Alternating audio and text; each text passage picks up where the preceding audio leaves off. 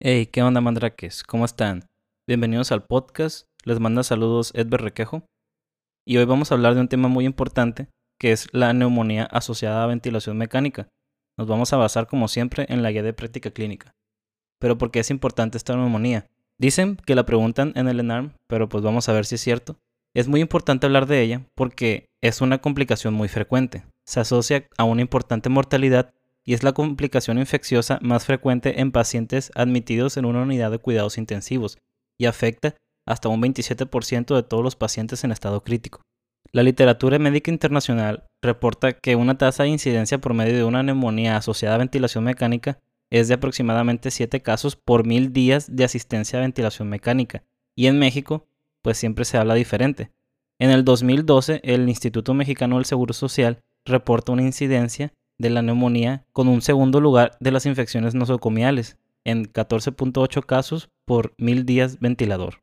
Los pacientes a los que son sometidos a una asistencia mecánica por más de 48 horas tienen una letalidad de aproximadamente un 20 a un 25% y con un 1% adicional por cada día de asistencia a ventilación mecánica.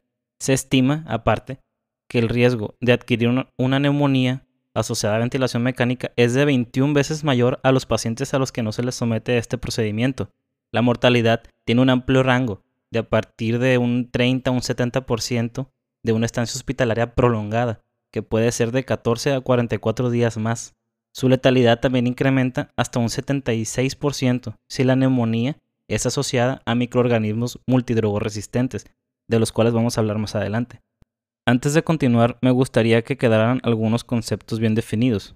La neumonía es una inflamación del parénquima pulmonar ocasionada por un proceso infeccioso. La neumonía nosocomial es la inflamación del parénquima pulmonar ocasionada por un proceso infeccioso adquirido después de 48 horas de una estancia hospitalaria, siempre y cuando no se encuentre en un periodo de incubación a su ingreso, y esta también puede manifestarse hasta 72 horas después del egreso y de la que estamos hablando en este podcast es la asociada ventilación mecánica, que se define como la complicación pulmonar que se desarrolla después de 48 a 72 horas de una intubación endotraqueal en pacientes sometidos a ventilación mecánica. Pero además de esta definición tiene que cumplir con unos criterios, que deben ser infiltrados nuevos o progresivos, consolidación, cavitación o un derrame pleural demostrados en una radiografía de tórax, Además, un paciente puede presentar esputo purulento o cambios en la característica de un esputo, además de fiebre, incremento o disminución de la cuenta leucocitaria, microorganismos demostrados en un cultivo de sangre o identificación de cultivos en un lavado broncoalveolar o una biopsia de pulmón. Es importante mencionar que los pacientes que son sometidos a una asistencia mecánica a la ventilación sufren un deterioro de los mecanismos de defensa, lo cual los hace más propensos a la colonización por microorganismos patógenos del orofaringe que predisponen a un paciente críticamente enfermo. Aquí intervienen algunos microorganismos que son oportunistas, pero los mecanismos por los cuales un patógeno llega a las vías respiratorias bajas pueden ser por aspiración de secreciones colonizadas procedentes del orofaringe o discretamente de forma secundaria, mediante el reflujo del contenido del estómago. También puede ser por una extensión de una infección por continuidad, o un acarreo por vía hematógena de microorganismos de otro sitio aparte del pulmón, o también se puede dar por inhalación de aire contaminado o aerosoles médicos. Pero las más frecuentes es la aspiración de secreciones procedente de la orofaringe, y es la más frecuente. Además, se debe considerar que un tubo endotraqueal es un reservorio de microorganismos infectantes que se adhieren a la superficie del cuerpo extraño, y este es altamente resistente a efectos antibióticos o a los mecanismos de defensa de un huésped. Todo paciente con asistencia mecánica a la ventilación es candidato a sufrir de esta infección, pero se deben considerar diferentes factores de riesgo. Es obvio que la intubación endotraqueal es un factor de riesgo. El incremento de la duración de la asistencia mecánica mayor de 7 días es otro factor de riesgo. Una estancia hospitalaria prolongada. Presencia de dispositivos invasivos, como lo puede ser un catéter central o una sonda vesical. El uso previo de antibióticos. Transfusiones sanguíneas. Aspiración de contenido gástrico posición de cúbito supino durante la ventilación mecánica, además de una cirugía por un trauma abdominal o una cirugía encefálica. También intervienen factores propios del huésped, como es el tabaquismo, una obesidad con un índice de masa corporal mayor a 27, yo creo que eso es de lo más importante, presencia de placa endobacteriana, colonización de la vía aérea alta por el tracto digestivo, una edad avanzada, también la desnutrición, prematurez o bajo peso al nacer en el caso de los neonatos, enfermedades crónico-degenerativas, una enfermedad pulmonar adyacente, depresión del nivel de conciencia, una enfermedad neurológica o neuromuscular, la inmunosupresión, cirugía torácica o abdominal, género masculino, un proceso de reintubación, alimentación enteral, un Glasgow menor a 9 o una malformación pulmonar o una sepsis. Les mencioné que cirugías de trauma abdominal o una cirugía encefálica. Aquí nosotros podemos inferir un poco porque muchas de estas cirugías, o sea, son programadas. Por ejemplo, una cirugía encefálica puede por algún tumor o algo así. Nosotros podemos tomar medidas de prevención neurológica, en los que pueden ser mantener una dieta balanceada para tener un índice de masa corporal menor al 27 en los pacientes que son sometidos a estas cirugías. Además, restricción del tabaco, al menos 8 semanas previas a una cirugía programada. También se pueden hacer ejercicios de entrenamiento pulmonar para mejorar la capacidad funcional de los pulmones. Tener cuidado con el uso de antiácidos y bloqueadores H2 para prevenir sangrado de úlceras. También el uso de gluconato de clorexidina al 0.12% en enjuague bucal que procede de una placa endobacteriana. La posición también es muy importante para prevenir la aspiración. Se recomienda que estos pacientes que están en una unidad de cuidados intensivos el mantenerlos en una posición semisentada de aproximadamente unos 30 unos 45 grados disminuye la posibilidad de generar una infección. También el uso de cánulas endotraqueales impregnadas de sulfadecina de plata. En muchos casos puede como ayudar a prevenir, pero mm, no hay suficiente evidencia científica. Algo importante que menciona la guía también es que se prefiere la nutrición enteral sobre la parenteral. Al usar la nutrición enteral se reduce el reflujo por atrofia de la mucosa intestinal y de esta manera se puede reducir el riesgo por una translocación bacteriana.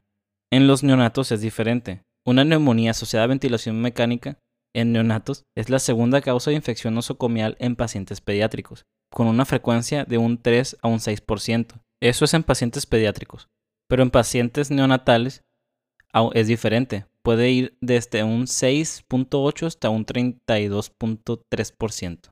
Además, a los neonatos se les puede atribuir otra causa, ya que los recién nacidos no tienen bien desarrollado el reflejo de la tos, lo que produce la habilidad de eliminar secreciones. Entonces, como no se están eliminando secreciones mediante la tos, pues ahí se suma otro factor de riesgo. Por eso es que en los neonatos la incidencia es más alta.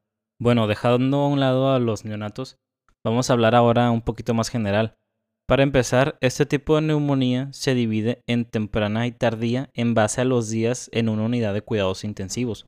En temprana y tardía. La temprana es menor a 5 días y la tardía es mayor a 5 días. Los agentes que se encuentran asociados a una neumonía temprana son el Staphylococcus aureus meticilino sensible, el Streptococcus pneumonia y el Haemophilus influenza. Los que se encuentran asociados a una neumonía tardía son el Staphylococcus meticilino resistentes, la Pseudomonas aeruginosa, enterobacterias, Acinetobacter baumani, entre otras. En pacientes con EPOC como enfermedad adyacente, el inicio temprano de una neumonía asociada a ventilación mecánica es el Haemophilus influenza, el Streptococcus pneumonia y Moraxella catarrhalis. En pacientes con desnutrición o alguna otra enfermedad pulmonar como bronquiectasias, fibrosis quística, el más frecuente es la pseudomona y Acinetobacter baumani.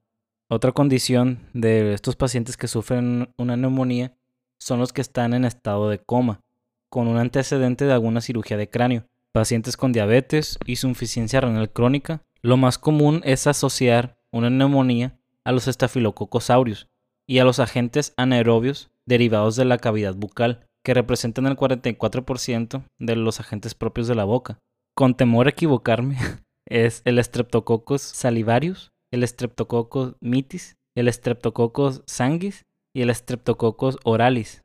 Otro importante son los pacientes inmunosuprimidos, aquellos que reciben fármacos citotóxicos o con antibióticos de amplio espectro. El agente causal más frecuente es la cándida. Desafortunadamente, este tipo de neumonía mm, tiene un riesgo de un 9 a un 80% de que se desarrolle una infección polimicrobiana. Para el diagnóstico, Si nosotros tenemos una sospecha de una neumonía asociada a ventilación mecánica, se debe hacer una radiografía de tórax, donde se encuentra un infiltrado nuevo, pulmonar y progresivo. El paciente va a presentar fiebre, leucocitosis de más de 15.000, estertores y tos, bradicardia, secreción traqueobronquial purulenta. El paciente también se puede encontrar con taquipnea, disminución de la oxigenación, disminución del volumen corriente e incremento de las necesidades de apoyo ventilatorio. No existe como tal un estándar de oro para el diagnóstico de neumonía asociada a ventilación mecánica, pero siempre se basa en la clínica y en la radiografía de tórax.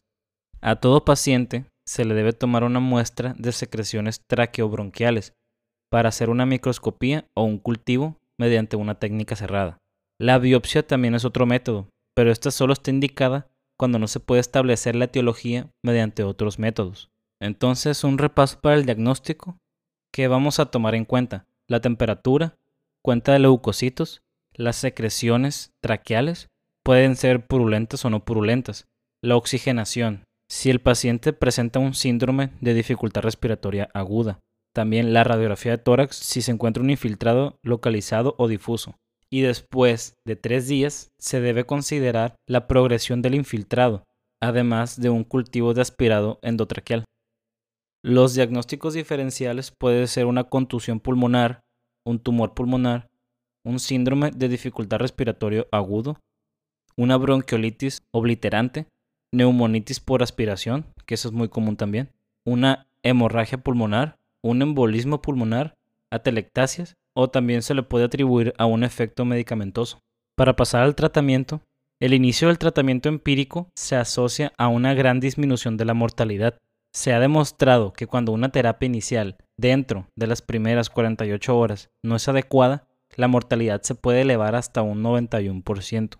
Existen puntos que se tienen que tomar a consideración para el inicio de un tratamiento adecuado que puede ser el conocimiento de los microorganismos causantes de una neumonía en esa unidad, patrones de resistencia locales en la unidad de cuidados intensivos, programa de la selección de un esquema razonado de antibióticos y un programa razonado para la suspensión de los antibióticos. Como ya les he mencionado anteriormente, siempre se debe dar un tratamiento contra lo que es más frecuente. En este caso, el Streptococcus pneumoniae, Haemophilus influenza, Staphylococcus aureus meticilino sensible y los bacilos gram negativos entéricos, que no son multidrogo resistentes. El tiempo mínimo de tratamiento recomendado debe ser de 7 días. En los pacientes que reciben terapia combinada que incluyen aminoglucósidos, es posible suspender entre el quinto y el séptimo día si la respuesta es adecuada. Si no, debe continuarse, pero no se recomienda que se prolongue por más de 21 días.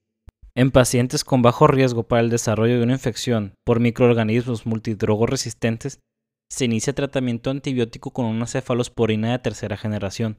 El ejemplo más común es la ceftriaxona, 1 a 2 gramos cada 12 horas por 7 a 10 días. En pacientes con infecciones por bacilos gram negativo multidrogo resistentes como las pseudomonas, debe utilizarse una terapia combinada por la alta frecuencia de hacer resistencia a la monoterapia.